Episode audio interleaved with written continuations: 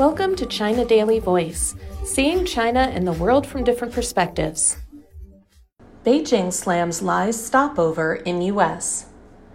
Beijing has strongly opposed the stopover in the United States by Lai Ching-te, Taiwan's deputy leader, calling him a troublemaker through and through and stating that the move seriously violates the One China principle and gravely undermines China's sovereignty and territorial integrity. The remarks came after Lai arrived in New York on Sunday on his way to Paraguay, one of only 13 states that did retain official ties with Taiwan, to attend the inauguration of the country's new president. The foreign ministry said in a statement on Sunday that China strongly condemns the U.S. decision to arraign the so called stopover for Lai, who clings stubbornly to the separatist position for Taiwan independence, in a move that seriously violates the One China principle. The Taiwan question is at the core of the core interests of China, the bedrock of the political foundation of China US relations, and the first red line that must not be crossed in China US relations, the ministry said urging the U.S. to stop fudging and hollowing out the One China principle, it said Beijing is closely following the developments of the situation and will take resolute and strong measures to safeguard its sovereignty and territorial integrity. Zhu Fenglian, spokeswoman for the Taiwan Affairs Office of the State Council, said in a statement on Sunday that, under the guise of the so called transit, Lai engages in activities that aim to betray Taiwan's interests and seek personal gains by selling out the island to the U.S. These actions not only harm the interest of the people on the island, but also the peace and stability across the Taiwan Strait, making him a complete troublemaker, she said. Zhu said Taiwan independence is incompatible with peace and stability across the Taiwan Strait, and the actions of the separatist forces run counter to the mainstream opinion on the island, which seeks peace, development, communication, and cooperation with the mainland. Ultimately, such actions will only push Taiwan into a dangerous situation and conflict and jeopardize the well being of the Taiwan people, she said.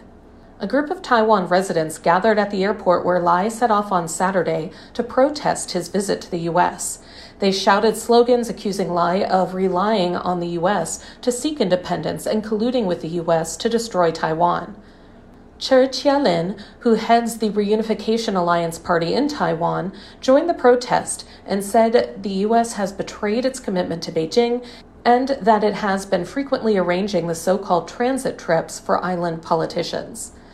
We will tell the world that we support the reunification of the two sides of the strait and call on Lai to face up to our voice for cross strait peace, he said.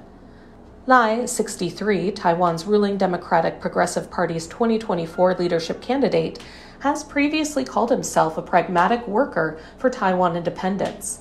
Last month, he claimed entering the White House was his aim, which led to the U.S. immediately seeking a clarification from him. Arriving at an airport in the U.S., Lai was greeted by Ingrid Larson, managing director of the American Institute of Taiwan's Washington office.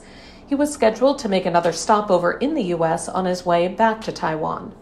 Lai's trip follows Taiwan leader Tsai Ing wen's transit in the U.S. in April, which prompted countermeasures including large scale military drills by the People's Liberation Army.